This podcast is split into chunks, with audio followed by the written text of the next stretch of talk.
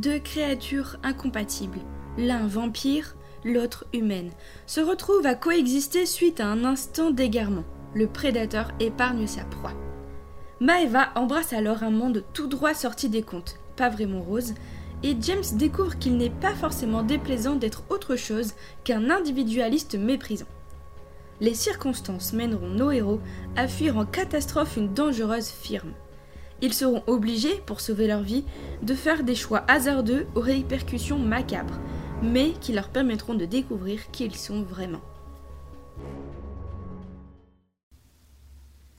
Allô J'espère que vous vous portez bien. Pour ma part, je suis super contente de reprendre enfin le podcast. Nous sommes donc en septembre 2020 et il est temps pour moi de reprendre les retours de lecture de livres indépendants.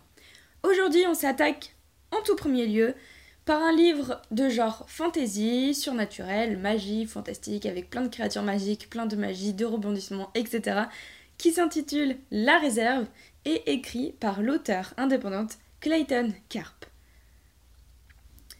Je le redis ici, mais je l'ai sûrement déjà dit et je le répéterai sûrement encore inlassablement. Ce retour de lecture s'appuie sur mes goûts personnels, donc ce n'est qu'un avis très subjectif. Ce qui me plaît ou me déplaît peut aussi vous plaire et vous déplaire, ou inversement peut ne pas vous plaire et peut ne pas vous déplaire également. Encore une fois, c'est le retour d'une lecture très personnelle, donc ça ne veut rien dire, je vous donne juste mon retour avec les, on va dire les plus et les moins de ce que j'ai aimé et pas aimé, en tout cas moins aimé dans cette lecture.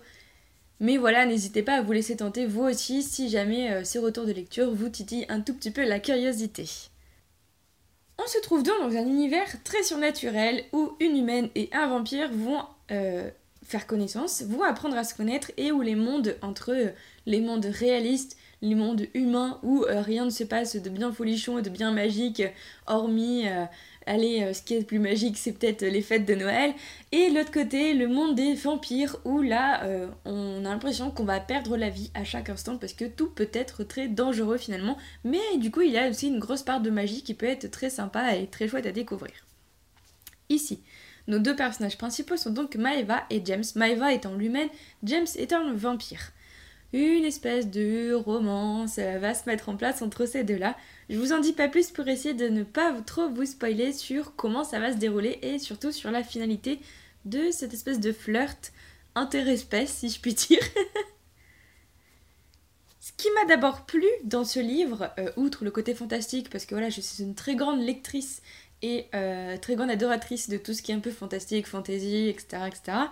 Ce qui m'a plu, c'est la façon dont le livre s'ouvre.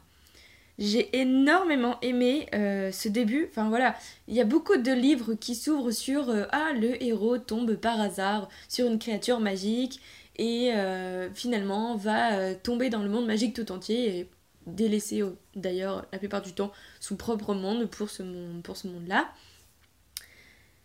Et donc la plupart du temps, c'est une rencontre du style Ah, vous tuez les lieux, tu vas pouvoir nous aider, et trop bien. Mais là, ce que j'ai beaucoup aimé, c'est vraiment la première scène euh, d'ouverture. C'est vraiment le comment Clayton nous a fait entrer dans ce monde.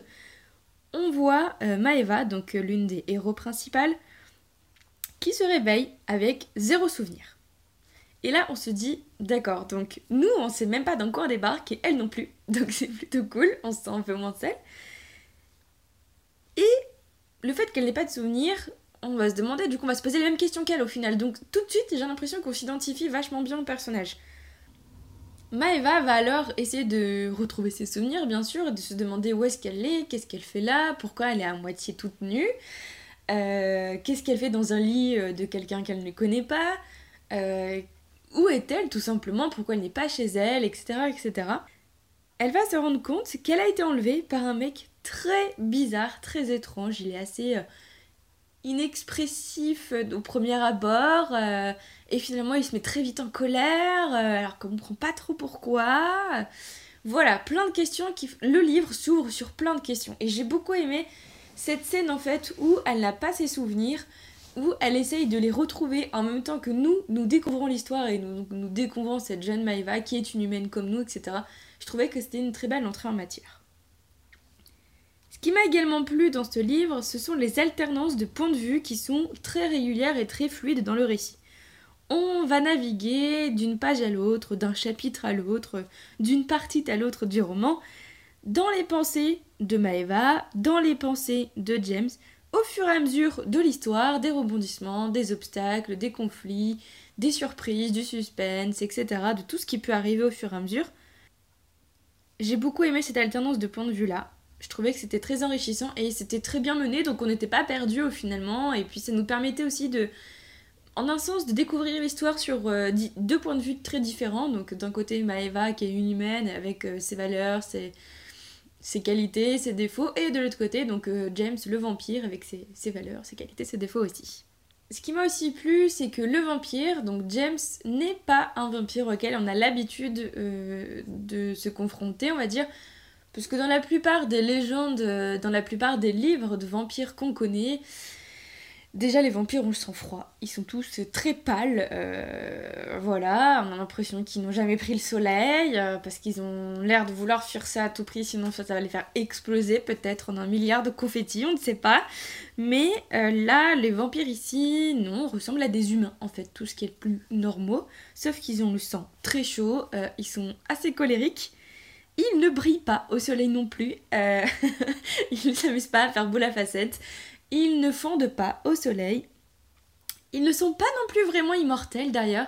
Et j'ai trouvé ce petit détail très sympa parce que ça les rend un poil plus humains. Enfin, dans le sens où je trouve que quand on est immortel, enfin en tout cas dans tous les personnages que j'ai pu rencontrer au cours des livres, séries et films vus ou lus, euh, tout ce qui est immortel n'a pas la même relativité, n'a pas la même relation au temps qu'un humain normal.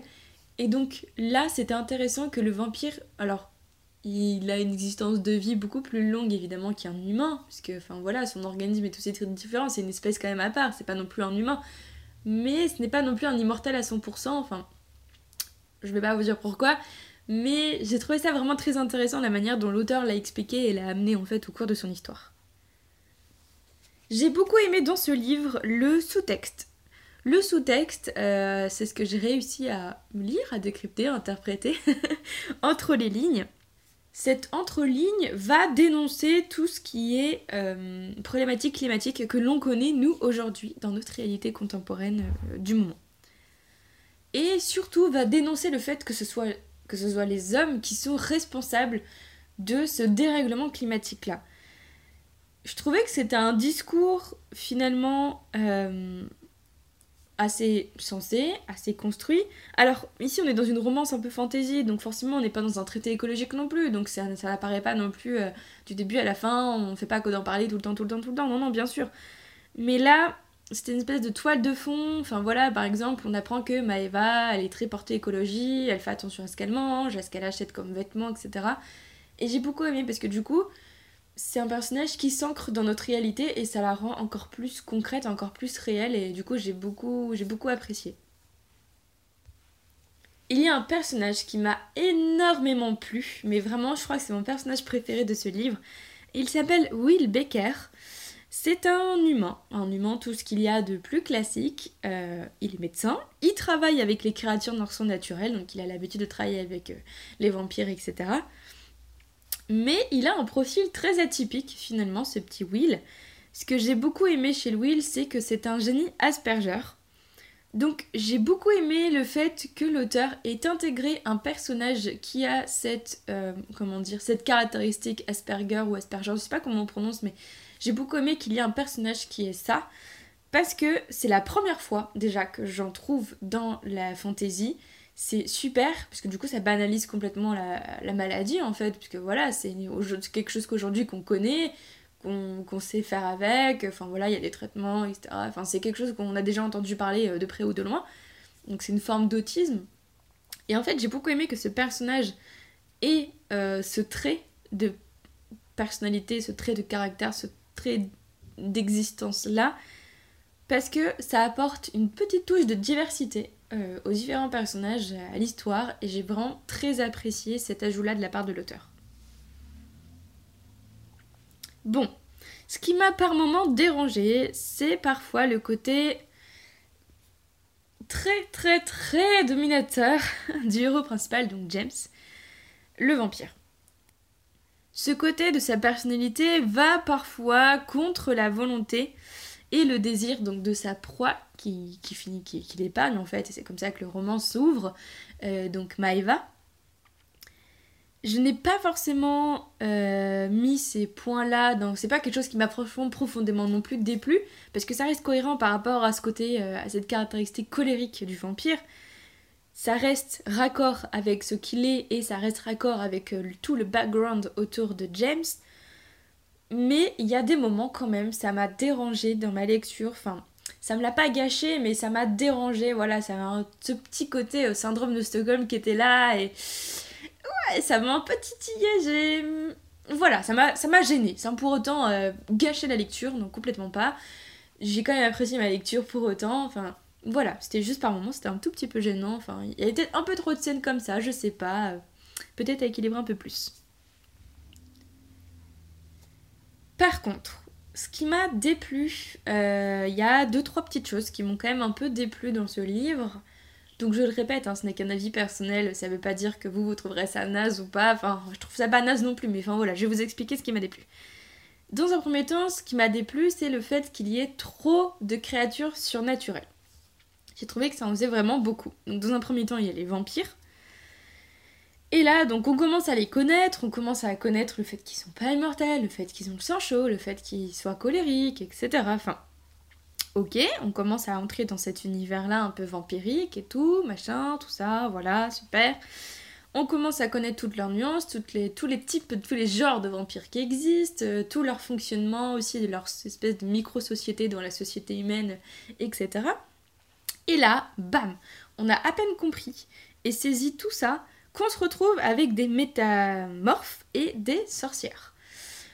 Alors, ça fait beaucoup, moi je trouvais que ça faisait beaucoup dans le sens où, en fait, l'univers vampirique se, suffit à lui-même, dans le sens où c'est suffisamment développé et suffisamment bien construit pour qu'il n'y ait pas forcément besoin de rajouter d'autres créatures surnaturelles.